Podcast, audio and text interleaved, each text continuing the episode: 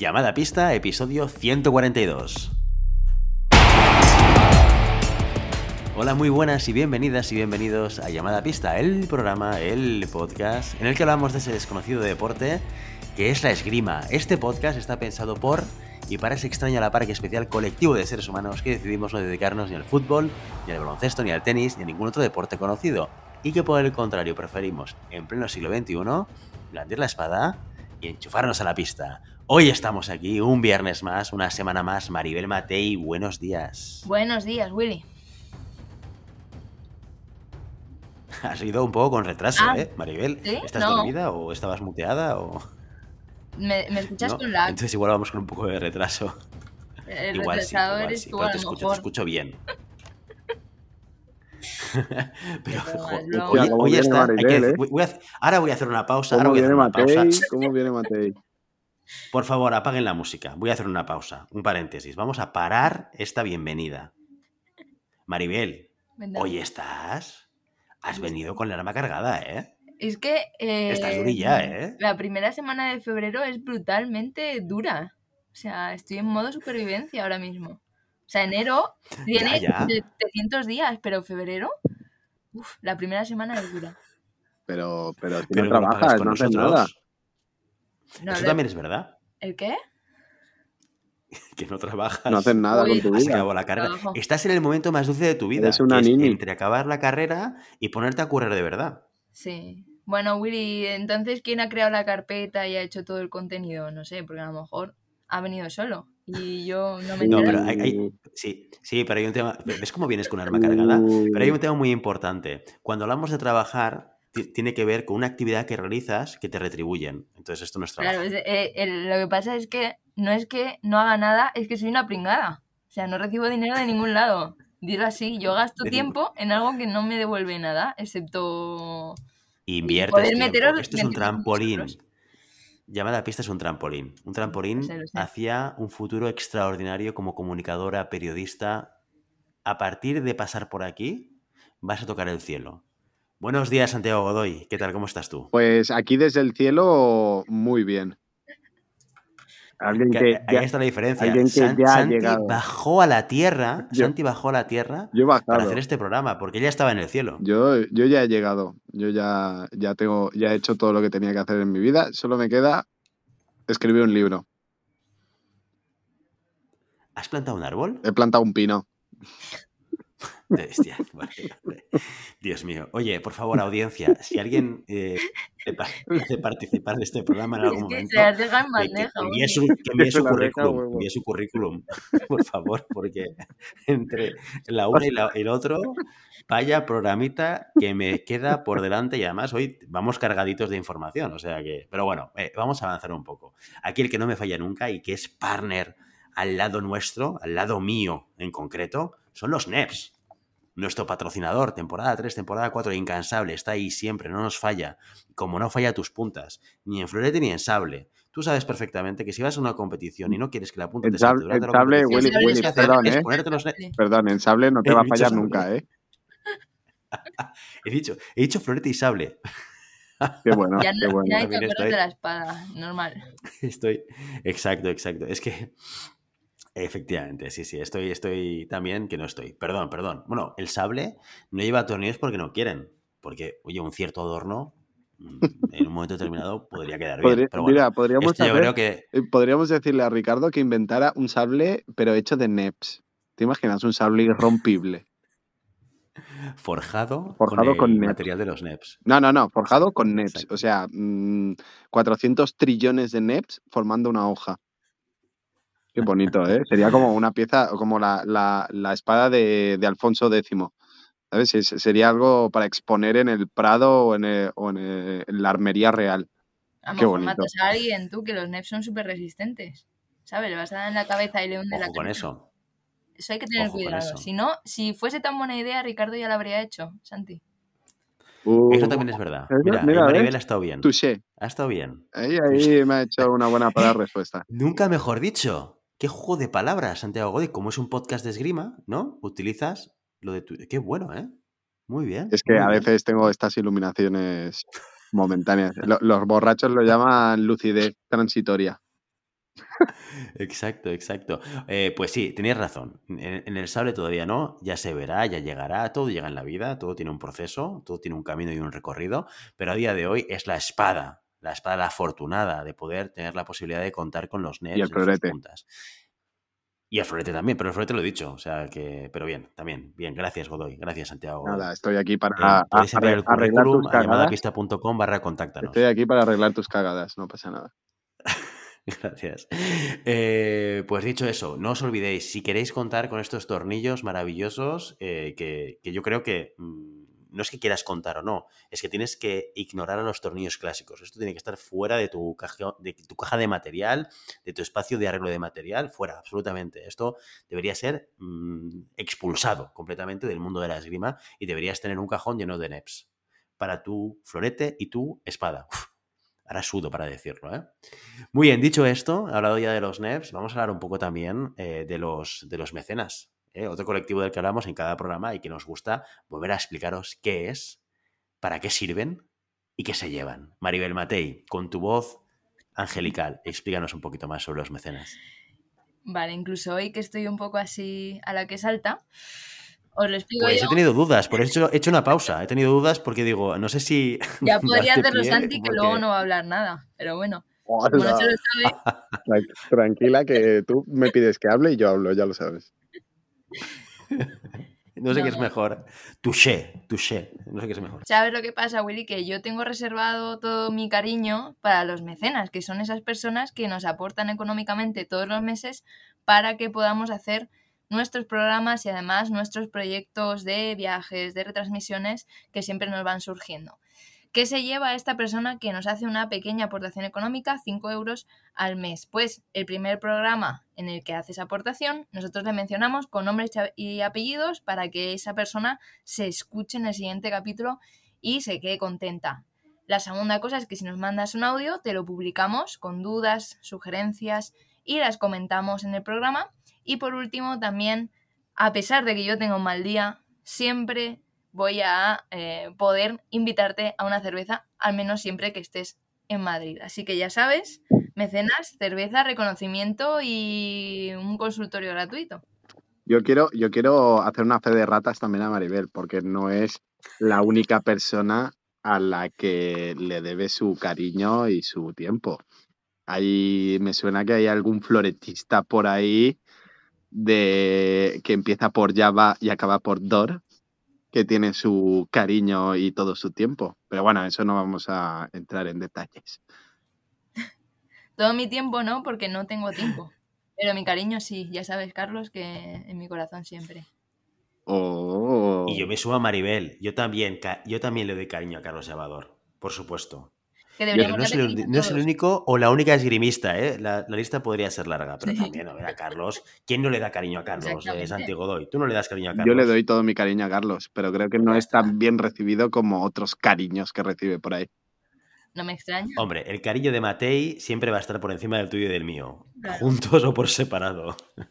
No sé cómo lo ves, Santiago Godoy. Pero me gustaría decir una cosa con respecto al tema de los mecenas y lo que podemos hacer con las aportaciones que nos dan y las aportaciones de los NEPs. Hablábamos de locuras, ¿no? Y muchas veces tiramos de histórico. Mira lo que hemos hecho, el perolímpico, el, eh, la cobertura de los Juegos Olímpicos y tal y que cual. Perfecto, genial. Pero hay que explicar algo. Que se avecina una nueva locura de llamada pista. Un nuevo evento de llamada pista y financiado a lo- gracias a los mecenas y gracias a los NEPs. Y es que el fin de semana que viene es el Ciudad de Barcelona y vamos a ir el equipo de llamada pista con un set propio nuestro para retransmitir sábado y domingo. O sea que vamos a estar ahí liados eh, con nuestros canales a través del Facebook, a través de, de Twitch, a través de todos los canales en los cuales habitualmente cuando retransmitimos en directo solemos hacerlo, para explicaros en directo, en vivo y en directo, y si podemos, hablando con los protagonistas, con entrevistas, de lo que pase el fin de semana que viene en Barcelona, en Ciudad de Barcelona. Un Ciudad de Barcelona, Santi, que parece que viene tocando fuerte en participación, ¿no? Bueno, mira, hemos pasado de hace dos semanas de no saber si se iba a hacer a, a día de hoy ser eh, la Copa del Mundo con récord de participación, con casi 30 equipos eh, inscritos y casi 300 tiradoras eh, el récord de todo el circuito mundial de, participantes de Copa del Mundo. O sea que puede ser muy, muy top. Puede haber asaltos muy, muy, muy guapos. Y estará ahí llamada pista para, para decirlo en vivo y en directo. A el, ¿Cómo es? Eh, minuto y resultado. Minuto y resultado. Oye, y decía Maribel, si te pasas por Madrid te invito a una cerveza. Aprovechar los que estés en Barna, que seáis mecenas, que se va a venir el fin de semana que viene y a lo mejor puedes rascar la cervecita. Ahí lo dejo. Ojito. Exactamente, exactamente. El Hay que INEF, tiene, el INEF tiene, tiene bar. Pero bueno, una de las restricciones es que no puede haber público. O sea que solo iríais a, a hacer la cerveza con Maribel. No, hombre, y a ver, a ver los alrededores del NEF, que son bonitos también. Está ahí en Montjuic. Es lo único que he visto de Barcelona, yo creo. Me gustó. Entonces, bueno, si, si vais, eh, por supuesto, me- cerveza de mecenas. Y además, eh, mm, lo que dice Santi de participación, nadie quiere perderse Ciudad de Barcelona. Así que ahí todos, si no podéis estar, obviamente, como público, sí, como oyentes y, y- espectadores de llamada pista. Total, total, ahí estaremos. Si queréis pasaros a saludar, no os van a dejar entrar, pero hoy nos avisáis y salimos un momento y saludamos a quien haga falta. Y si hace falta invitar una birra, se invita una birra. Dicho esto, vamos a avanzar con, diría las noticias, pero hoy os traemos la noticia de la semana. Adelante con la noticia.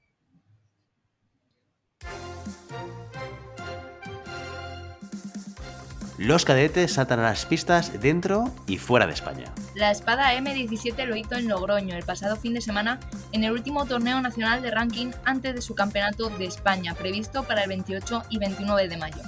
En la categoría femenina, Silvia Gómez, del club de esgrima Lázaro Cárdenas, se llevó la competición colocándose el líder del ranking. En la masculina, el granadino Rafael Sola sigue imparable, repite el oro que consiguió en Medina del Campo y se consolida como número uno de la clasificación. Por su parte, el sable tenía una cita con el circuito cadete europeo en Bucarest. España acudió con ocho representantes masculinos y siete femeninas. La mejor actuación de la expedición desplazada a Rumanía fue la de Rubén Radman, del club de esgrima Barajas, que terminó en la 39 plaza. La tiradora Fabiola Villegas cayó también en 64, escalando la posición número 42. En equipos, las chicas tuvieron mejor desempeño con un décimo lugar, mientras que los chicos se tuvieron que conformar con la decimoquinta plaza. El periplo internacional continúa este fin de semana, aunque no según el plan. La espada masculina junior viaja a Belgrado con 12 tiradoras, el sable junior a Plovdiv con 11 efectivos entre masculino y femenino, pero el florete senior se queda sin su Grand Prix, al menos de momento. La Federación Internacional ha modificado el torneo, aunque aún no ha fijado una fecha en su calendario. Mientras, dentro de España, el florete cadete tirará su último TNR el sábado en Madrid y el sable cadete el domingo en Barcelona. Y hasta aquí las noticias o la noticia de la semana. Bueno, una noticia, pero traemos muchísimas más noticias porque han pasado muchas cosas el fin de semana pasado. Los que estáis metidos en el grupo de Telegram ya lo sabéis porque Maribel nos va actualizando de lo que pasa en las competiciones y hemos tenido competiciones internacionales. Por eso vamos a dedicar parte del capítulo de hoy a hablar y a explicar qué es lo que sucedió en las competiciones del fin de semana pasado. Vamos a empezar, si os parece, tenemos dos competiciones importantes. Eh, ¿Qué es lo que sucedió? Primero, en Doha. Vamos a irnos a Doha, donde tuvimos el Grand Prix de espada femenina. Pues aquí tuvimos eh, tanto espada femenina como espada masculina y eh, representación también española, llevábamos a tiradores, pero es cierto que dentro de que teníamos representación de prácticamente todos los países, tuvimos eh, menos ausencias, aunque muy sonadas. Sanyo Par, por ejemplo, uno de los grandes reclamos de estas competiciones de espada, Andrea Santarelli, Sergei Vida o Rubén Limardo, que fue baja por COVID, no estuvieron presentes en Doha. A pesar de ello, los tres primeros del ranking estaban presentes y todos ellos llegaron a 16. Se quedaron por el camino, eso sí, estrellas como Minove o Mans Heinzer, que perdió en 64, ya que él mismo lo decía en eh, Instagram, había sufrido hacía relativamente poco un cuadro complicado de COVID que le está pasando factura en las pistas. A partir de 16 ya lo sabemos que es un tablón mágico y en especial en espada los números ya no cuentan tanto. Lo sufrió Yamada, que cayó ante un sorprendente Aymeric Gali, que se metió en semis derrotando por la mínima a Bardenet. que consigue el francés otro gran resultado, pero se va esta vez sin medalla. También cayeron Reizlin, cayó también Siklosi, ante dos italianos muy, muy jovencitos, Bismara y Diveroli. Y es que incluso sin Santarelli, Italia saca pecho con dos semifinalistas. El primero, como decíamos, Federico Bismara, italiano de 24 años, número 20 de la FIE, que ya había hecho bronce en Copa del Mundo en 2018. Aunque se libra en ese cuadro de Enrico Garozzo y de, Minu sufre mucho para ganar al suizo Bayard en 16 y derrota contundentemente a Reisling en 8. ¿Con quién se enfrenta en esta semifinal? Pues contra una gran sorpresa del cuadro del tablón a Aymeric Gali, el francés de 24 años de la generación de Canone, que también viene pisando fuerte, y que es el número 27 de la FIE. Primera medalla internacional para el joven francés, se deshizo de Llamada y de Bardenet, un todo un mata gigantes, dando una sorpresa tremenda. En este primer asalto vimos un comienzo rapidísimo, provocado por el italiano y que también fue en su perjuicio desde el principio, buscando precipitadamente cerrar la distancia para tocar al grandísimo tirador, porque es enorme, Gali, pues lo único que eh, tuvo que hacer el francés ante esta precipitación del italiano fue dejar la punta adelante en el momento en el que el italiano entraba y de esta forma, de esta forma que suena sencilla pero no lo es, se puso 7-1 en el marcador y había pasado poco más de medio de minuto y medio de la semifinal. El italiano estaba desesperado, incluso dudaba de que su espada estuviese tocando, pero lo cierto es que el francés tenía un gran dominio del tiempo y de la distancia y no se dejó llevar por el ritmo loco que estaba imponiendo el italiano, que fue bajando revoluciones sin dejar de presionar. No le sirvió de nada y el asalto se iba 11-4 al primer minuto con Bismara fuera de juego. Tampoco entró en el segundo tiempo. Dominio absoluto del francés que leyó perfectamente, tanto con la punta como con los desplazamientos, los momentos en los que el italiano quería lanzar su ataque le llevó donde quería durante todo el combate que duró poco. Apenas 45 segundos del segundo tiempo le sirvieron para rematar un resultado brutal, 15-6. La otra semifinal estuvo protagonizada también por un francés y por un italiano. En este caso, Yannick Borel, el veterano francés número 5 de la FIE, campeón del mundo en 2018 y tres veces oro europeo. Con esta, que ya había conseguido al llegar a la semifinal, con este metal suma su medalla número 17. Mientras grandes nombres se descalabraban por el camino, Borel hizo su trabajo silenciosamente hasta tablón de 8, donde dio un golpe encima de la mesa, ganando a Canone la revolución, en la revelación francesa 15-5.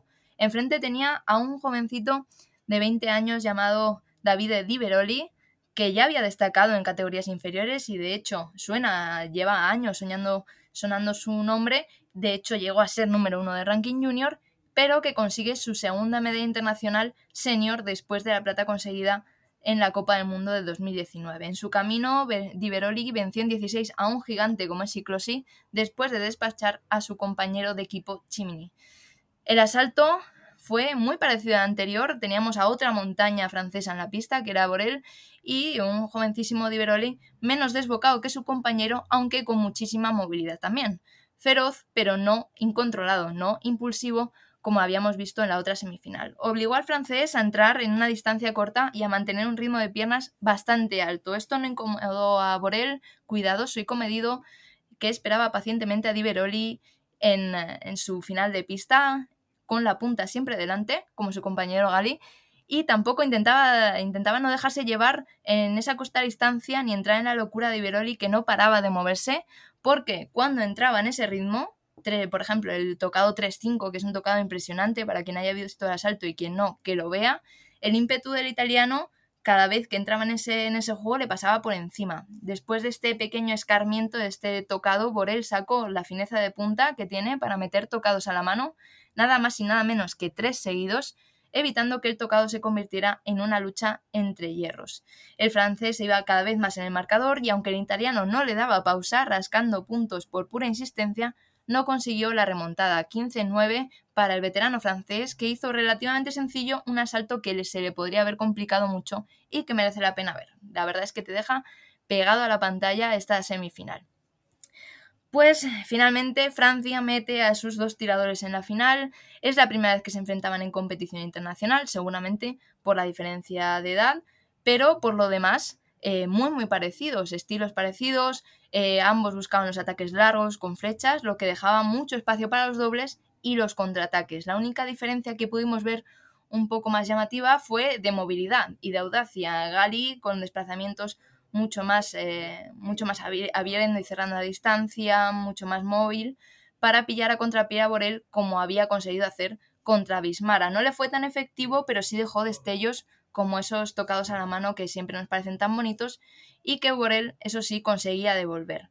Fue la mitad del tiempo, eh, más o menos en el segundo parcial, 5-4 para el veterano, cuando empezó a romperse esta igualdad que se había mantenido. La presión con la punta de Gay no era suficiente, Borel salía sobre su recogida o bien esperada a que su compatriota entrara forzando la presión para soltar el tocado a los blancos avanzados. 11-8 para iniciar el tercer tiempo, que dejaba el asalto muy encarrilado, que ahí Borel, que aguantó la presión que le metía a su joven compañero de forma magnífica, se terminó imponiendo 15-10.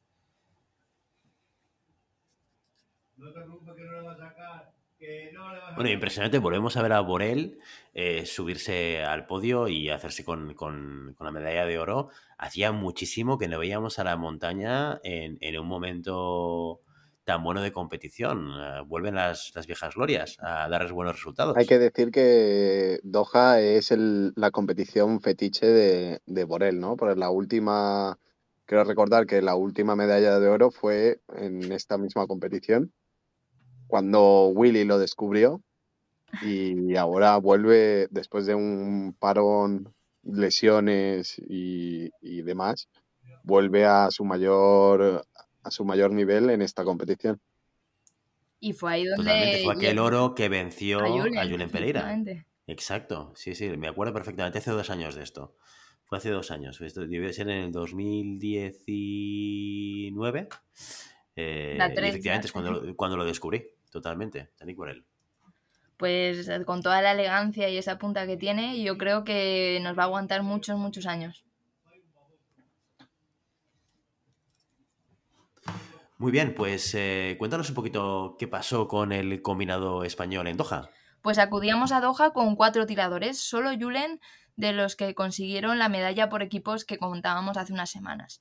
Le acompañaron Raúl Sarrió, Juan Pedro Romero y Guillermo Migallón. Sin embargo, los dos últimos no pudieron ni empezar la competición, se retiraron antes de las pules. Por su parte, Sarrió pasó la primera fase para caer en 128 contra Nagui, mientras que Julen sufrió y mucho para ganar su asalto de previo de 64, que terminó 10-9 contra Nigeler y que le metía en el tablón principal. Allí se enfrentó a Kurbanov en un asalto que no pudimos ver en condiciones.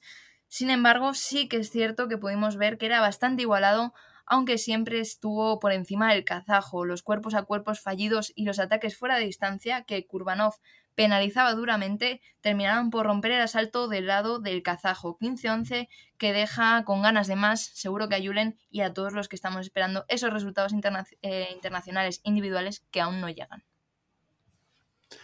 Pues sí, esperamos eh, poder volver a disfrutar de buenos resultados como sucedió en la última competición y, eh, bueno, esperemos que, vuelvan, que esto sea un paso más dentro del camino. En Doha también tuvimos eh, espada femenina. ¿Qué pasó con la competición de espada femenina, Maribel?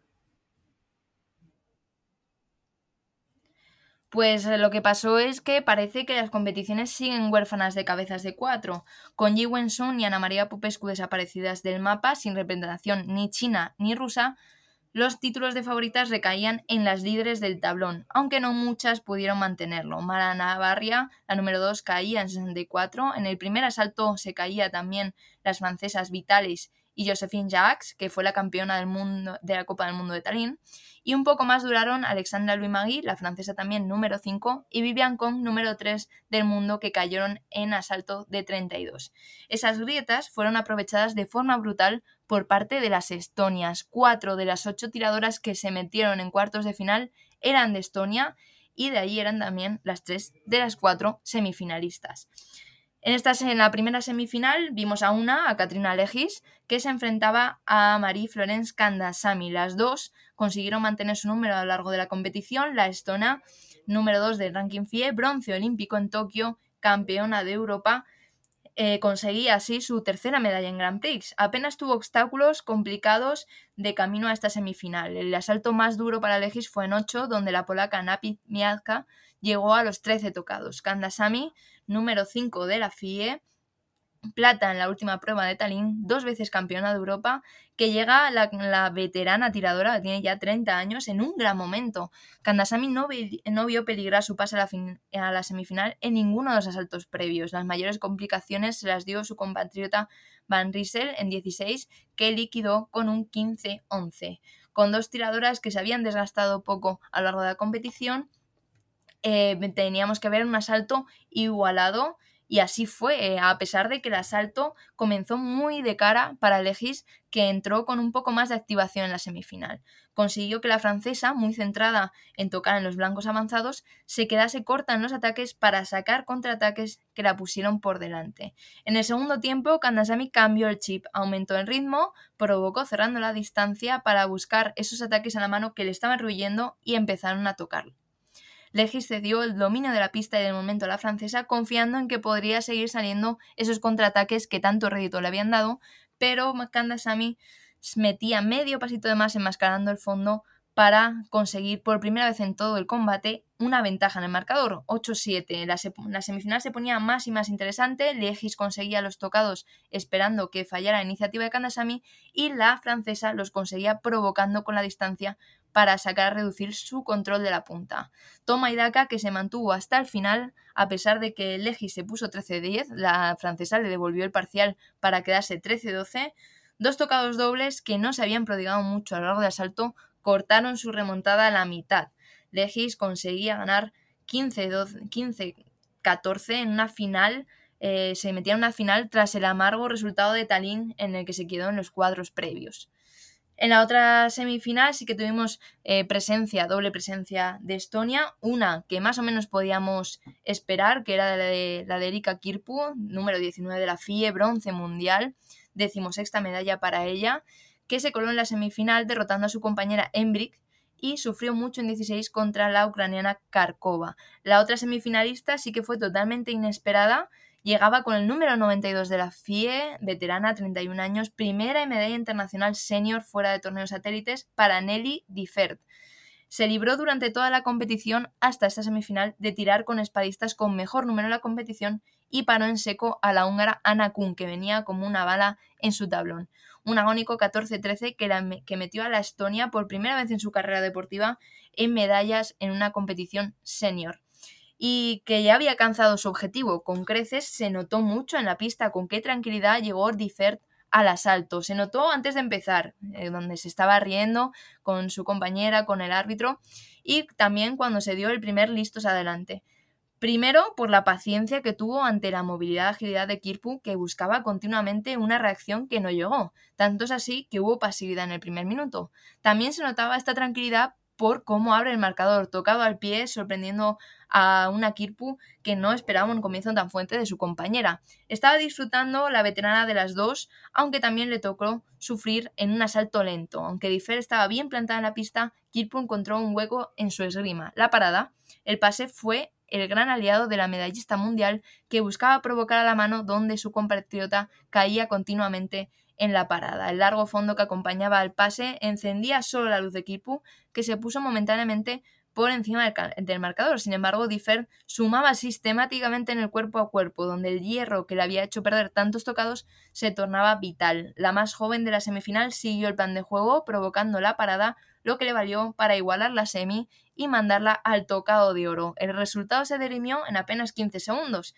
Differ se la jugó aún teniendo la prioridad y esta vez fue Kirpu la que falló la parada respuesta. La punta de Differ, imperturbable, ya había encendido la luz cuando eh, Kirpu quiso responder. Entraba en las medallas internacionales Differ por la puerta grande con una final en la que se enfrentaba a su compatriota dos tiradoras que se conocían de largo y no solo por venir del mismo país.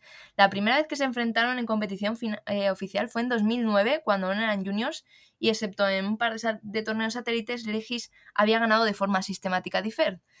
Lo que vimos es que, aunque Differ lo intentó, el ritmo lento que impuso Legis en todo el asalto eh, no le benefició. Eh, vimos además eh, dos estonias, dos tiradoras que se conocen mucho y que se movían prácticamente igual, con unos cuantos dobles al principio del asalto que mostraban que podía ser un combate igualado. La única diferencia notable era la movilidad de, de, las piernas y del brazo, muy alta en Legis, posición más sólida de Differt, lo que para ambas tenía una ventaja y un inconveniente. Legis evitaba el hierro de Differ, aunque podía encontrar su compañera la mano donde tocar, y Differ encontraba tocados en la mano que permitían reducir un desgaste físico que empezaba a ser patente. Final igualadísima, como decía, hasta que Legis sacó a pasear su punta lista para cuando Differ se precipitase buscando el ataque largo. La veterana de las dos no conseguía dominar el hierro de Legis, que mantenía la punta firme y leía las intenciones de su compañera desde lejos. La euforia de la veterana se fue diluyendo y la ventaja en el marcador se agrandó hasta que culminó con un ligero tocado a la mano 15-11 para Legis, fiesta de Estonia en Doha, que demuestra por qué son el país vigente campeón olímpico. Impresionante lo que ha hecho Estonia. Oye, y Legis, recordemos, la, la vimos, la pudimos disfrutar y, y, la pudimos conocer en la ciudad de Barcelona en el último que se organizó, donde estuvimos ahí colaborando con eh, la Liga Sports y retransmitiendo allí en, en, directo. Y fue Legis la que se hizo con el oro en, en aquella competición. Así que eh, yo creo que la tenemos eh, muy en mente porque pudimos verla en vivo y en directo allí. A ver cómo llegan las Estonias a la ciudad de Barcelona. Que no sé si lo he dicho que estaremos el fin de semana en la ciudad de Barcelona. Así que si queréis venir a disfrutar, eh, no, no, podréis venir, porque está cerrado eh, al público. Pero bueno, que si queréis disfrutar igualmente de Ciudad de Barcelona, lo podréis hacer a través de nuestros canales, en el Twitch, en el Facebook, en YouTube. Estaremos en todos lados, con nuestras cámaras, filmando y retransmitiendo en directo desde llamada a pista, desde Ciudad de Barcelona. Dicho esto, explícanos un poquito más en la competición de hoja de espada femenina, ¿qué pasó con las españolas? Pues como es habitual, cuando no hay competición por equipos, no solemos llevar a todas las tiradoras de la selección. España acudía únicamente con dos tiradoras, Sara Fernández y Macarena Centenera. Y como también se está haciendo habitual, ninguna de las representantes alcanzó el tablón principal. Ambas, con tres victorias y tres derrotas en la pool, se enchufaron en los asaltos preliminares. En esta ocasión, con ganar un asalto se metían en el segundo día, pero esa victoria no llegó por ninguna de las partes. Sara Fernández caía 15-11 contra la suiza Virginia Romeo, mientras que Centenera se quedó a un tocado con un 15-14 contra la francesa Sersot de llegar a 64. Nuevo resultado algo flojo de la espada femenina española que aún tiene citas por delante para redimirse. Bueno, pues dejamos Doha, vamos a coger el avión, nos vamos a ir a Bulgaria, a una ciudad. Santiago Godoy, tú que eres un tío internacional, ¿cómo se pronuncia esto? ¿Plovdiv? ¿Plovdiv? ¿Plovdiv? Albacete. No, Plovdiv. Albacete. Plovdiv. Es el Albacete de Bulgaria. Plovdiv. El Albacete de Bulgaria.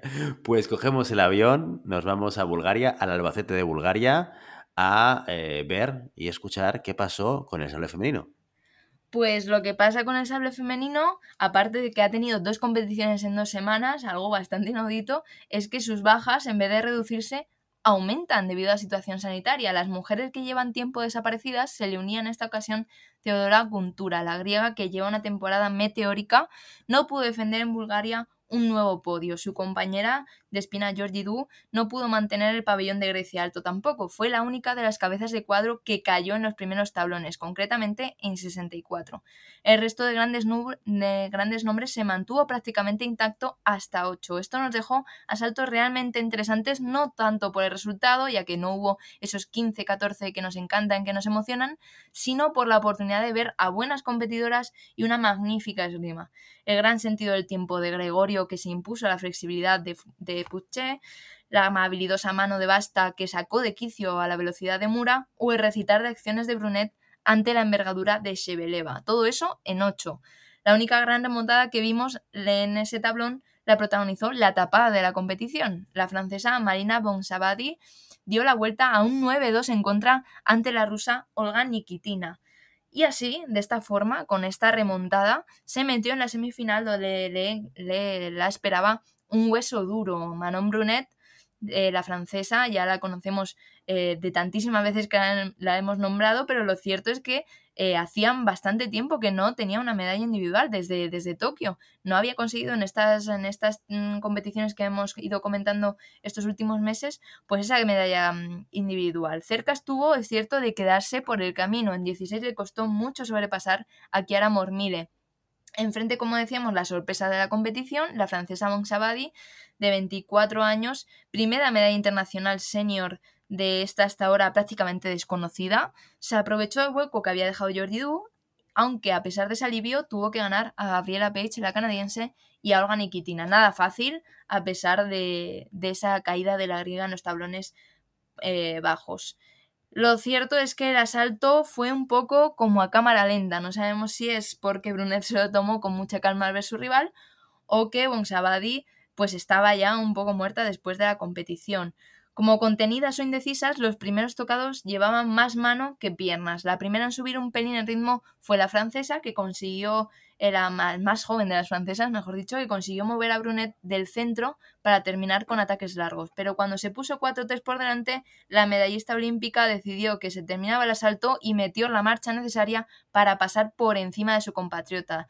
Dominando el tiempo en el centro, no dejó tocar más a su compañera y se fue 8-4 al minuto. La novata en medallas no dejó de luchar cuando salía del centro tanto para adelante como para atrás, donde dejó una pasada de contraataque, parecía que podía conseguir esa remontada. Sin embargo, Brunet no le dejó espacio, tras el 9-10 se cansó y decidió terminar por la vía rápida con cinco ataques consecutivos y muy contundentes. Brunet ya estaba en la final, esperaba su eh, rival, y esa iba a salir de la segunda semifinal entre Ana Basta, la tiradora de Azerbaiyán, FIE número 17, primera medalla internacional para ella fuera de satélites y fuera del Preolímpico de Madrid, donde se consiguió clasificar a Tokio, y enfrente Rosela Gregorio, la veterana italiana que consigue su segunda medalla en lo que llevamos de año y de semana, porque ya lo consiguió en, eh, en el pasado, en, la pasada competición. Con esta suma su metal número 12. Y de hecho quería sumar más. Tenía ganas Gregorio de pasar a la final, se notaba en cada tocado que gritaba como si fuera una victoria y no era para menos. Empezó, empezó poniéndose por delante Basta, que optó en este asalto por dejar la parada respuesta que tanto había, había utilizado a lo largo de la competición y apostar por el corto respuesta. La italiana sí que utilizó el hierro y de forma muy acertada para ponerse por delante primero y para igualar después de que la azerbaiyana ganase terreno en el centro de la pista. Igualdad máxima que se quebró por pequeños detalles, que la italiana dudara un poco al terminar el ataque o que tirara la línea que justo estaba cerrando basta. Salir un poquito más tarde en el centro de la pista y al finalmente esos cortos respuestas que hacían que basta eh, tuviese una tranquilidad pasmosa y que terminaron decantando la semifinal de su lado. 15-13 para la azerbaiyana, es cierto, muy luchado por Gregorio y muy trabado con numerosos vídeos y cambios de decisión arbitral, que es algo que no solemos ver, pero que no empañó el gran asalto que protagonizaron estas tiradoras. Así se plantaba Basta en la final contra Manon Brunet, que se habían llegado incluso a enfrentar en junior por la, la similitud en la edad y que hasta ahora había ganado una y otra vez la francesa. Lo cierto es que las finales están para romper estadísticas y eso debió pensar la azerbaiyana que pasó por encima en intensidad a la tranquilidad que estaba demostrando la francesa. A menudo primer tiempo de basta que no dejó opción a la medallista olímpica. Salía siempre antes en el centro, es cierto que tampoco ponía mucha explosividad Brunet para solucionarlo, cerraba las líneas donde la francesa quería terminar y encontraba el brazo de Brunet incluso en las defensas largas. Tenía que dar todo la francesa para remontar el 8-2, lo intentó, tirando de su esgrima más, fina, engañando a Basta para que saliese en falso en el centro y con esos desplazamientos que tiene la francesa que parece que paran el tiempo. Llegó a ponerse de hecho 9-8, parecía que había decidido que el asalto eh, tenía que darse la vuelta cuando ella quisiera, pero la azerbaiyana no cejó. Los fallos en el ataque de Brunet tocaba siempre en la segunda acción, pero no en la primera fueron decisivos para que el ataque largo de la tiradora de Azerbaiyán pusiera el 15-10. Basta se estrena el medallero internacional con un oro y ante una rival a la que prácticamente no había podido acercarse en el pasado. Bueno, impresionante Basta, que ya, ya hemos hablado de ella esa temporada y, eh, y que fue, recordemos, eh, la que se clasificó para Tokio a través del preolímpico. Con lo cual, yo creo que desde ese momento la hemos tenido eh, identificada y, va saliendo. Y probablemente seguirá saliendo porque está haciendo una temporada extraordinaria a nivel de resultados. Así que muy bien, muy bien por ella. Ganar a Brunet en una final no es moco de pavo, ni mucho menos. Maribel, ¿qué pasó con las españolas? ¿Qué hizo el combinado español en la competición en Bulgaria? Pues España iba con una gran expedición a Plovdiv Ocho tiradoras acudieron a esta Copa del Mundo y solo Ainhoa Pérez se quedó en la fase de pool. eh, Paula Montoya y Anela Hernández, es cierto, cayeron en 128 y Gallardo en previo de 64. En, en total, España consiguió meter de nuevo cuatro tiradoras en el tablón principal, algo que suena genial y que nos habla del nivel que van cogiendo el sable femenino español.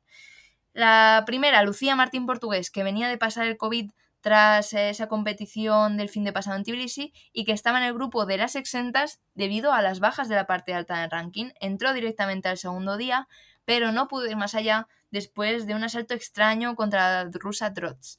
La española se fue por delante a minuto y aunque el asalto estaba igualado parecía tenerlo bastante bajo control. Se le escapó al final por fallos realmente difíciles de explicar, respuestas de esas que entran siempre y que sin embargo en el caso de la española no encendieron y que, hicieron de hecho que ella probara varias veces su sable en la chaquetilla de la rusa. Sin saber muy bien cómo, lo cierto es que Lucía perdió en ese tablón de 64-15-12. Celia Pérez se enfrentó por su parte a la japonesa Fukushima. La agresividad de la guardia y los desplazamientos de Celia no fueron suficientes ante la japonesa, que tenía ganado el tiempo y se fue en el marcador a base de ataques sobre la preparación. Las paradas respuesta y los ataques más largos le dieron aire a la española, tanto que llegó a ponerse por delante 11-10.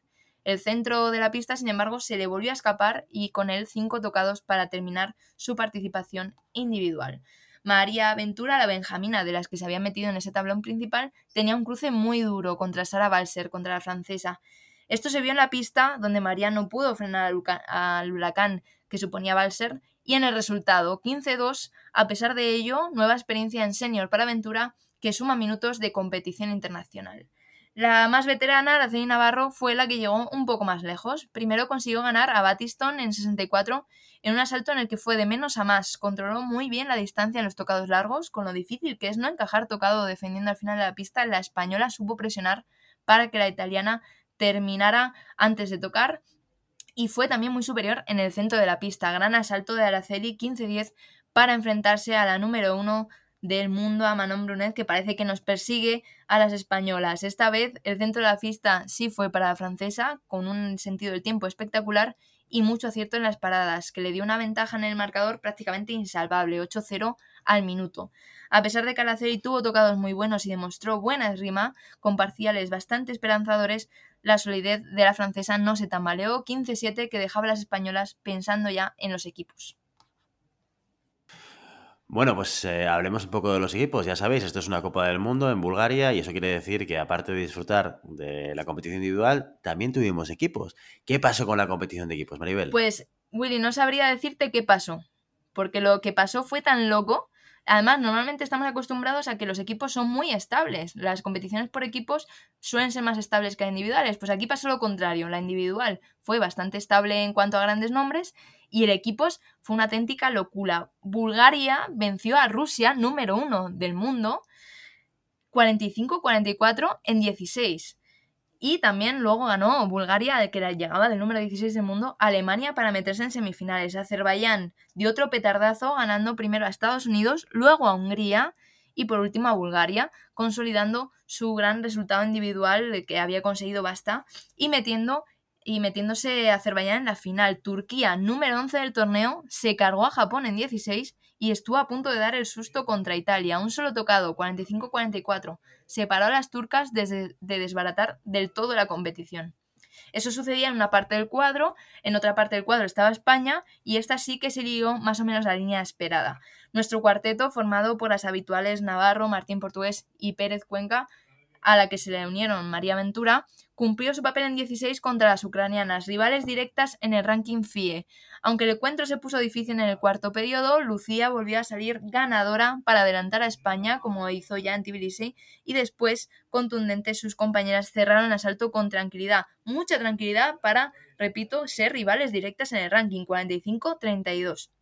Una pena, es cierto, que el destino volviera a cruzar a España con Francia, que ahora mismo sigue siendo imbatible. Las francesas enseguida se fueron en el marcador, demostrando que son muy fuertes individualmente, pero más como equipo. Pierde España 45-32 en tablón de 8 y cayó de nuevo en el tablón por detrás, en la lucha por el quinto puesto contra Hungría. Encuentro muy emocionante para quien pueda verlo y, no le importe ya saber el resultado, llegó al último parcial de cara para las españolas tras un asalto brutal de Lucía que parece que saca lo mejor de sí en la competición por equipos. Sin embargo, la fuerza y velocidad de Puché, que había hecho una individual regulero, remontó el noveno periodo contra la Celi, que solo pudo sumar un tocado. Este resultado es cierto que podría haber sido un quinto puesto, se podía haber ganado a Francia, aunque no sé muy bien cómo, lo único que demuestra este resultado no es solo que España pueda hacer frente a selecciones históricamente superiores en el sable en general y en el sable femenino, sino que los logros por equipos han llegado para quedarse. Nuestra selección se mantiene entre las ocho primeras, lo que es una grandísima noticia y lo que adelanta a lo que puede ser una medalla muy pronto. Pues oye, Lucía extraordinaria otra vez, como lo estuvo en Tbilisi, que por cierto, ya lo sabemos, nos habéis estado preguntando, ¿traeremos al equipo de sale femenino para que nos explique las historias e historietas y vicisitudes de la aventura en Tbilisi? Y la respuesta es que sí, estamos en ello, lo estamos organizando, estamos eh, intentando cerrar fechas, horarios con ellas para que las protagonistas nos expliquen desde su punto de vista y con las historias eh, vinculadas, todo lo que pasó en Tbilisi, así que no os preocupéis que muy pronto, más pronto que tarde, las tendremos con nosotros. Y, Maribel, lo que no nos has contado es qué es lo que pasó en el podio. No nos dejes en ascuas. Pues a pesar de todas las sorpresas que he contado, eh, como el descalabro bestial de Rusia, que terminó decimotercera, algo insólito, pues lo cierto es que las medallas se repartieron de forma bastante normal. El bronce fue para Italia, que dejó sin premio físico a una gran Bulgaria, y el oro para Francia. La excepción fue Azerbaiyán. Ya hemos comentado su camino meteórico, pero no hemos dicho lo complicado que le puso las cosas a Francia en la final. Tuvo que dar un golpe en la mesa espectacular Brunet porque iban perdiendo 15-25. La francesa, la capitana del equipo, la medallista olímpica individual, metió 15-1 para dar la vuelta al encuentro y llevar de nuevo la victoria a la victoria a su equipo. Segunda Copa del Mundo de Sable Femenino, segundo oro de Francia que es imparable y que ahora mismo parece un escalón por encima del resto, incluso de Rusia, que sigue teniendo el número uno.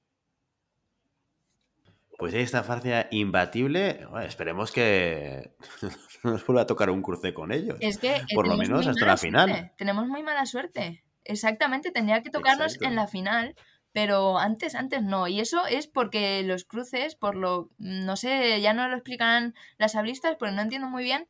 Eh, España con Ucrania se llevan una posición en el FIE y sin embargo en la competición tenían eh, posiciones bastante separadas. No sé si es que se sortean eh, los dos números, pero si se, sortean, tenemos se sortean los números.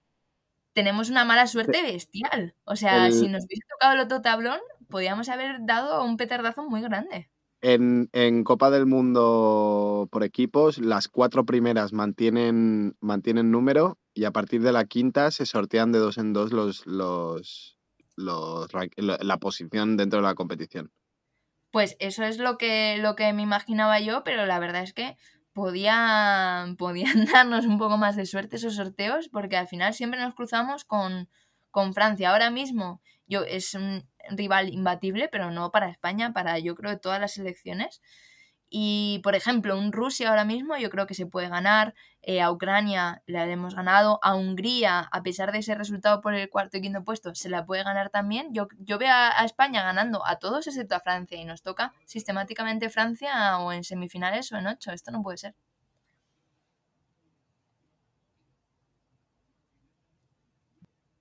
Bueno, esperemos que, no va a suceder. Muy bien, Maribel. Oye, pues muchísimas gracias. Nos hemos paseado por Doha para ver el Grand Prix de espada masculina y femenina. Nos hemos paseado por Bulgaria, por el Albacete de Bulgaria, para ver qué, es lo que ha pasado en el sale femenino.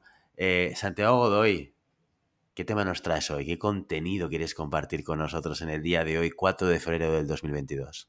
Eh, la, la verdad es que yo me quiero quedar con, los resultados, sobre todo el, trabajo de, Estonia dentro de espada, de espada femenina. Es decir, cuando una cosa funciona, en realidad Estonia eh, ha tenido un cambio generacional desde aquella Irina Embrick hace cinco años que quedó campeona de Europa y está haciendo ahora finales de ocho y todas las jovencitas eh, están haciendo podio. Entonces, realmente el, trabajo que están desarrollando dentro de, Estonia eh, está teniendo muy buen resultado. y ten en cuenta que Estonia tiene, es un país mm, súper pequeño, o sea, muy, con una población muy, muy, muy pequeña.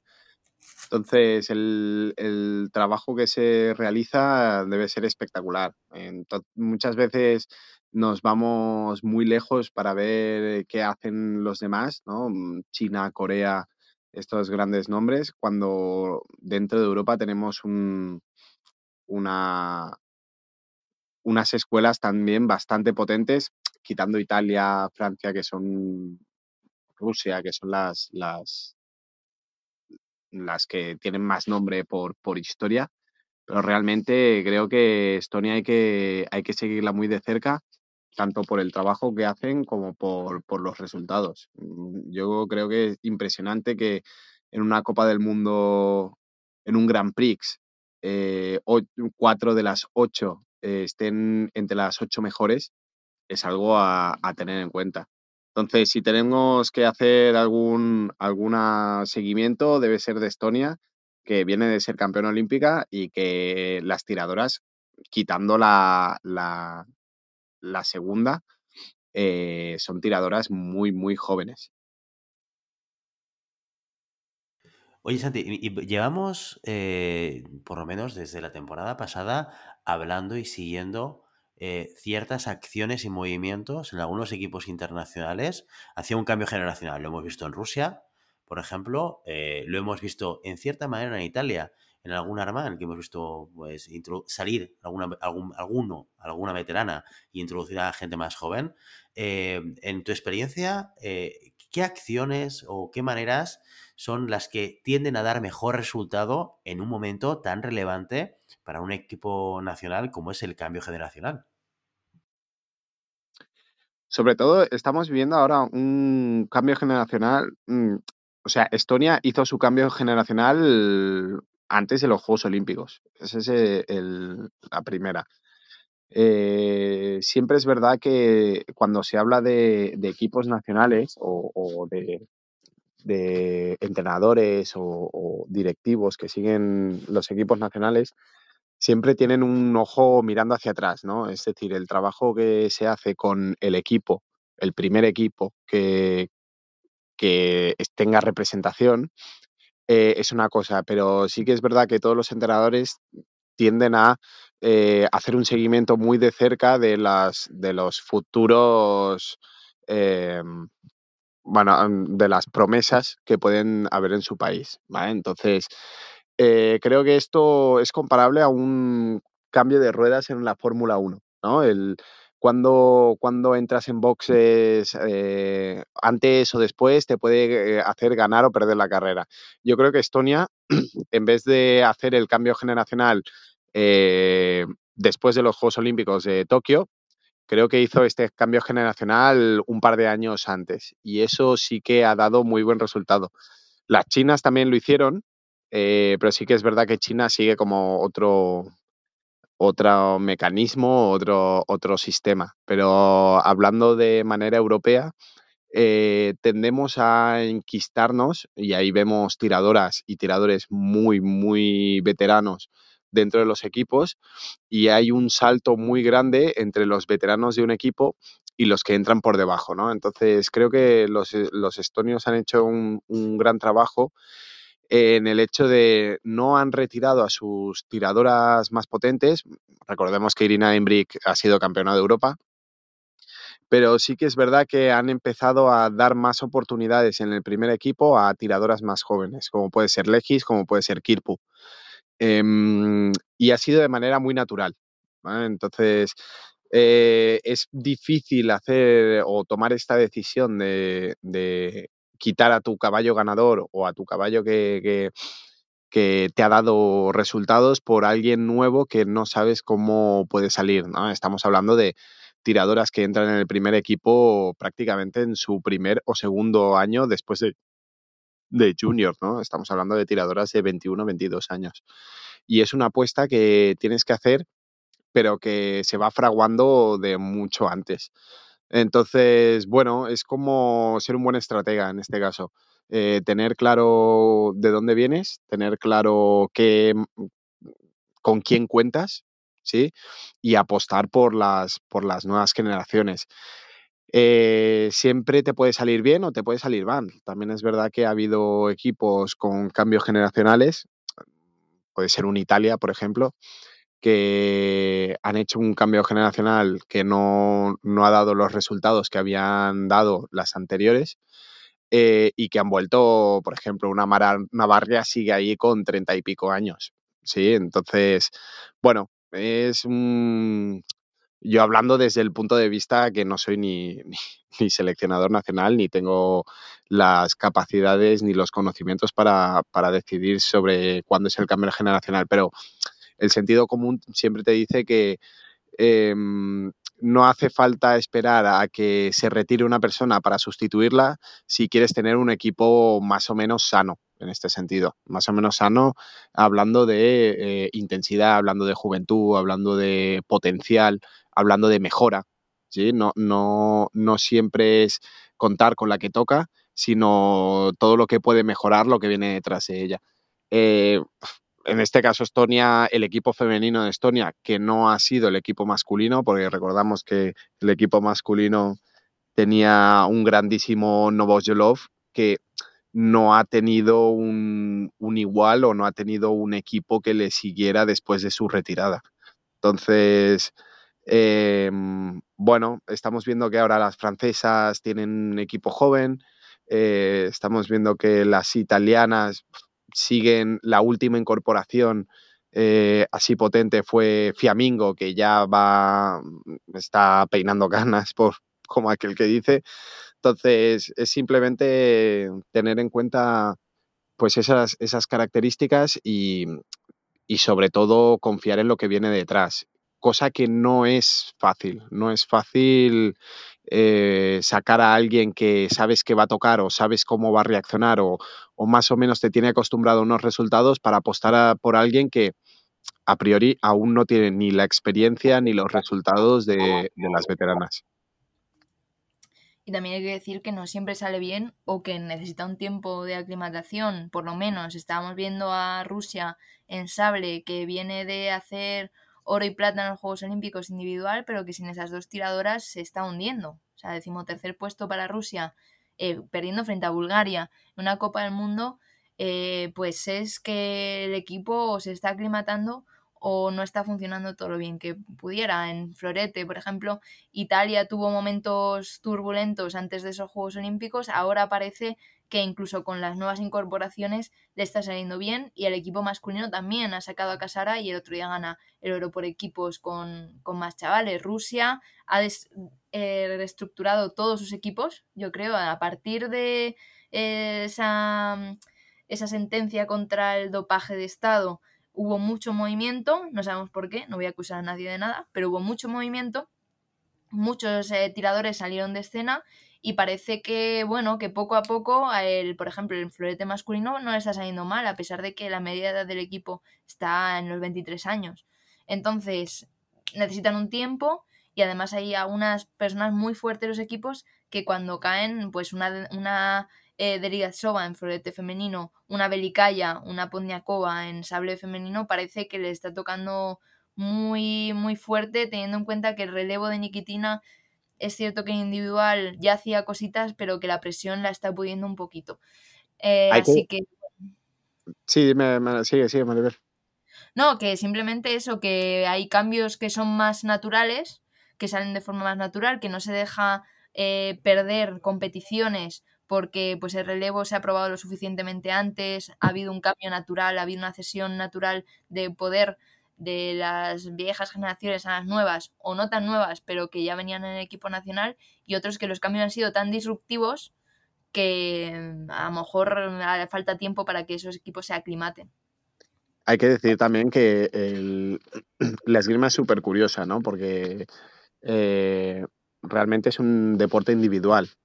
entonces, las dinámicas individuales y las dinámicas de equipo son completamente diferentes. Ahí tenemos que, por ejemplo, una Bulgaria se puede colar mm, cargándose a las, a las cabezas de serie eh, porque trabajan bien por equipos. Entonces, dentro de, la dinámica de equipos, no solo cuenta las, la calidad individual, sino la cohesión como equipos. Y muchas veces la cohesión por equipos pasa por encima de la calidad individual de sus componentes. Entonces, ahí estoy de acuerdo con Maribel de eh, no siempre el cambio generacional sienta bien a la estructura de equipo. ¿vale? Puedes tener una chiquilla, un chiquillo que sea la bomba, pero que dentro de la dinámica del equipo, del funcionamiento del equipo, no cuadre, mm, ya sea por, por riñas internas, ya sea por metodología, ya sea por, por cambio de, cambio de energías, cambio de dinámicas, ¿no? Alguien que entra nuevo siempre quiere dejar su imprenta, siempre quiere eh, aportar algo más. Y en un equipo donde la estabilidad y, el, y la coordinación entre sus componentes es lo más importante, estos cambios no siempre sientan bien hasta que eh, se consigue una nueva, una nueva dinámica o hasta que muere en el intento, porque también ha habido equipos que, por ejemplo, Italia, mm, el caso de Italia, que las, las, las integrantes del equipo italiano eran individualmente eh, portentos, pero como equipos esas rencillas internas mm, podían sobre la calidad individual de cada una. Bueno, al final es un, es un juego de, de egos. También son todas y todos son grandísimos tiradores y tienes que estar mm, supeditado por el bien del, del, equipo, ¿no? Y eh, conseguir controlar los egos, conseguir controlar las, las, las estrellitas, conseguir controlar eh, las personas, al fin y al cabo, que son las que se enchufan a la pista, es un trabajo que yo creo que cuanto menos interesante y complicado para, para las personas responsables de tomar las decisiones. Mm, piensa que al final eh, un equipo no solo son cuatro. ¿sí? Un equipo, dentro de un, equipo nacional hay más personas que posiblemente estén demostrando la misma calidad y tú tienes que apostar solo por cuatro personas que intenten llegar a coordinarse y a trabajar de manera conjunta por, un resultado. Y no siempre eh, hay decisiones que se toman que no siempre responden a una a una realidad deportiva, sino también a una realidad personal y una realidad, una realidad bueno, mm, de, coyuntura de, este grupo. Totalmente, y para muestra un poco lo que pasó en la Copa del Mundo de Florete masculino, lo decíamos cuando hicimos la review de, de Chase Emmer, el chaval que gana Java, hace medalla eh, resultado para él con 17 años y que sin embargo no entra en el equipo. Pues eh, supongo que el equipo técnico estadounidense dijo, oye, cuidado con esto porque es verdad que hace una medalla, que es un resultado, pero tiene 17 años, bueno, también es un poco prudencia de meter a gente en el equipo demasiado rápido, que se quemen sin ver una trayectoria clara. Entonces, bueno, esas decisiones siempre, siempre están ahí estamos nosotros para contarlas, que siempre son interesantes. Y además lo que decía Santi de la cohesión de equipo, yo creo que se ve también muy claro en el ejemplo español del de sable femenino, ¿no? Eh, resultados individuales buenos, sin tampoco destacar muchísimo, ¿no? No tenemos a una tiradora cerca de medallas, eh, alguna vez han hecho 16 y son buenos resultados, pero como equipo eh, son tan sólidas eh, verdaderamente si, si, alguien vio el asalto de España a Ucrania, es que son muy sólidas por equipos. Incluso contra Francia es cierto que se va el asalto muy rápido, pero en otras ocasiones hemos visto pelear bien contra Hungría, que es una eh, ahora también está en relevo generacional con Puche y demás. Le faltaba a Ana Marton, pero le planta cara muy muy fuerte. Y como equipo, yo sinceramente las veo llegando muy muy lejos. Individual, a pesar de que creo que tienen la esgrima les, aún les falta, porque aún no están consiguiendo resultados que puedan amenazar esas medallas, pero y que pueden llegar en cualquier momento. Ya sabemos que las Copas del Mundo y los Grand Prix son un poco, se cae una del tablón, entonces entro yo, tengo el camino un poquito más fácil, pero por equipos que es muy difícil meterse, se han metido. Y esa cohesión es lo que les puede llevar pues al éxito que están teniendo y que seguro que van a tener en el futuro más. Y ahora la pregunta del millón. Os voy a hacer una pregunta y mojaros. Y ya sé que va a ser difícil, que va a depender de muchos factores, tiki tiki, taca taca, pero venga, va, mojaros en, la pregunta que os voy a hacer ahora. Si fueseis seleccionadores nacionales de un combinado cualquiera, no vamos a entrar ya a hablar de alguno concreto, cualquiera, y tuvieseis que planificar un cambio generacional, ¿tenderíais más a hacer un cambio constante, continuado, pero rápido?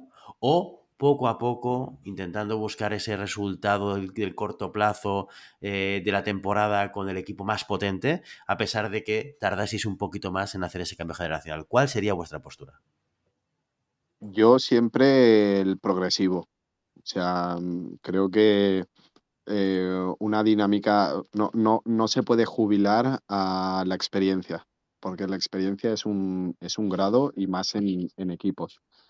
Sobre todo, por ejemplo, el ejemplo de, del, del, combinado de espada masculina, ¿no? Un Julen Pereira, por más que, que, deje de hacer resultados, por más que tal, el, el ser el capitán de equipo, el, el ser el, el, que lleva la, la batuta, es un, es un perfil o es un, es un rol que no puedes encontrarlo así como así. Entonces, sí que es verdad que no estamos hablando solo de formación esgrimística, sino de formación de dinámica de grupo. Entonces, dentro de la dinámica de grupo sí, sí que es verdad que eh, hay un salto muy grande, y siempre, siempre lo he pensado, hay un salto muy grande entre la etapa junior y la etapa absoluto. O sea, ahora se ha intentado más o menos relativizar con, con la categoría sub-23 que no acaba de, de despegar, pero Sí que es verdad que con 20 años ves las cosas de una manera y con 30 las ves de otra muy diferente, ¿no? Entonces, esa experiencia que te da la edad, sobre todo, te da el, cambio, te da las horas de vuelo, no la puedes sustituir de un día de un día para otro. Sobre todo porque te estás encontrando con combinados muy potentes, muy, muy, muy sólidos. Eh, asentados en esto, ¿no? En la experiencia, en la edad, en la tranquilidad que te, que te puede dar una persona que tiene, hablando mal, los huevos pelados encima de la pista, ¿no? Entonces, yo la, la verdad es que intentaría siempre meter mmm, goteando, mmm, hacer cambios de uno en uno, eh, temporada a temporada y a ver cómo, cómo van respondiendo. Sabiendo que no te mojas demasiado, no, no, Mm, no tendrás un cambio drástico, como tú has dicho, pero sí que es verdad que la formación eh, en este tipo de competiciones y en este tipo de, experiencias será mucho más pausada y, calará más en, el funcionamiento del equipo. Al final el equipo es una dinámica que tú creas, ¿no? que el entrenador crea, además de, de las personas que están dentro. Pero sí que es verdad que tú puedes eh, poco a poco reeducar a la gente a que trabaje de una manera o decir, oye, mmm, conseguir la mejor manera de trabajar vosotros y ya veremos lo que hacemos. A tema de planificación, el tener que estar mmm, cambiando tú constantemente por eh, nuevos elementos dentro del equipo es más complejo que reeducar mmm, persona a persona que entra para que trabaje de una manera determinada y que bueno, estamos hablando de equipos que realmente ya, ya tocan, ¿no? Entonces, eh, cosas que ya sabes que funcionan, eh, dinámicas que sabes que, que, te, que te, benefician, eh, metodologías de trabajo que sabes que tú puedes dominar, sobre todo como, como entrenador, mm, tú puedes dominar una metodología de trabajo y, y llevarla adelante y es mucho más, más progresivo, pero como tú has dicho, es mucho más lento. A ver, yo estoy de acuerdo con Santi. Es verdad que, como decías, Willy, depende de muchísimas cosas. Entre ellas que las veteranas o veteranos del equipo quieran continuar. Entonces, eso depende mucho de decisiones individuales, eh, también depende de la, de la, oportunidad, depende de los objetivos que tengas, eh, del plazo que, que manejes, de, mm, de, pues de la prisa o de la menos prisa que tengas, pero yo siempre creo que es mejor eh, y, yo creo que habría bastante consenso en eso, en el progresivo, de poco a poco meter eh, personas más jóvenes que vayan destacando, que sean móviles, por ejemplo en Italia ahora está Favaretto, pero puede meter a otra persona y está ahí Cipresa también. O sea, al final, sobre todo para países que tienen tantísima cantidad de gente potente individualmente, que es verdad que no todas te consiguen medalla, pero que todas se meten en tablón principal, que se meten en 16 y demás en lo progresivo yo creo que es lo más acertado. Y de hecho yo estoy convencida de que si en Rusia, que a lo mejor es el equipo, los equipos eh, de todas las armas que más modificaciones ha habido. Por ejemplo, en sable femenino tienen un equipo y llega ahora Belicaya o llega Pondiakova, campeona olímpica, y vuelve a tirar, eh, esa persona está en el equipo. O sea, por muy cambio disruptivo que hayan querido hacer, eh, seguramente sea por decisiones que no maneja el cuerpo técnico, hace lo que puede con lo que tiene y no tiene mal equipo, eso es verdad, pero que, que si, si, fuese por ello, seguramente pues Pondiakova o Belicaya seguirían estando en el equipo y podrían ir metiendo pues algo a Nikitina, igual que hicieron antes de los Juegos Olímpicos, que el cambio no fue tan grande, estaba Nikitina de tercera y las grandes de, de primera y de segunda. Entonces, lo progresivo, eh, ya no solo por, por la experiencia, sino por la, solidez que te da el equipo de, llevar tantísimos tra años trabajando juntos. Ya no solo la experiencia en la pista de me pongo y sé cuál es la presión de cerrar, sé cuál es la presión del penúltimo asalto, de tal, sino la, la, solidez del equipo que lleva años. Entonces, hay algunos que salen mejor, por ejemplo, el florete masculino de Rusia son todos chavales de 21-22, pero es que a lo mejor ya tienen una base de equipo previa, ya han trabajado como equipo antes, ahora funciona bien, no se ha notado tampoco excesivamente el cambio, pero digamos porque venían en pack, venían en paquete y te han salido los tres buenos, los cuatro buenos. Eh, eso es raro, eso es raro. Es cierto que Rusia a lo mejor se lo puede permitir, Italia a lo mejor se lo podría permitir, pero siempre ha sido muy, muy conservadora con los cambios. De hecho, Casara el otro día fue la primera vez que salía del equipo en mogollón de tiempo. Y meten a, a Marín y demás, que vienen fuerte por detrás, pero que si Casara vuelve a estar a nivel, seguirá estando ahí porque es incombustible. O Garotso, Garotso individualmente hasta los Juegos Olímpicos mmm, entre Juegos Olímpicos y Juegos Olímpicos tampoco había hecho unos resultados como Foconi, sin embargo sigue cerrando el equipo porque son conservadores en esa, en esa forma y lo hace de forma estupenda también Garotso. Entonces yo creo que lo progresivo es lo óptimo y, y seguramente muchos equipos lo piensen, no es muchas veces la opción que se puede tener pues por decisiones personales. Eh, por ejemplo, en florete femenino, que no esté Rigo, ¿es una decisión técnica o es una decisión suya? Pues eh, son cosas que, con las que tienes que manejar, hay, cosas, hay veces que no te queda más remedio y que salga lo mejor posible. Pero yo creo que todos eh, en general optarían por un modelo progresivo en el que las buenas, fuertes, veteranas estuviesen y enseñasen a las de atrás para que luego las de atrás pudiesen tomar su lugar. Muy bien, pues con estas opiniones nos vamos a, marchar hoy. Oye, y lanzamos la pregunta a nuestra audiencia, a nuestros oyentes y al grupo de Telegram también, si quieren participar, si escucháis el programa, si os interesa participar y dar vuestra opinión sobre qué haríais si fueses un seleccionador nacional de un equipo cualquiera con el cambio generacional, oye, trasladamos el debate también al grupo de Telegram. Mientras tanto, hasta aquí nuestro episodio de hoy. Como siempre, queremos invitaros a que os pongáis en contacto con nosotros, nos deis vuestra opinión y nos digáis si queréis que hablemos de algún tema concreto o si tenéis alguna pregunta. Lo podéis hacer a través de la página web en llamadapista.com barra contacto o a través de las redes sociales. Estamos en Facebook, estamos en Instagram y estamos en Telegram. Y si el contenido de este podcast te gusta, no te olvides suscribirte, compartir este episodio en cualquier red social, darnos 5 estrellas en iTunes y comentar lo que quieras tanto en iVoox como en Spotify. Muchas gracias por todo, por tu tiempo, por tu atención y por tu interés en este maravilloso deporte que es la esgrima. Nos escuchamos la semana que viene y nos vemos en el Ciudad de Barcelona. Hasta entonces. Adiós, adiós. Adiós.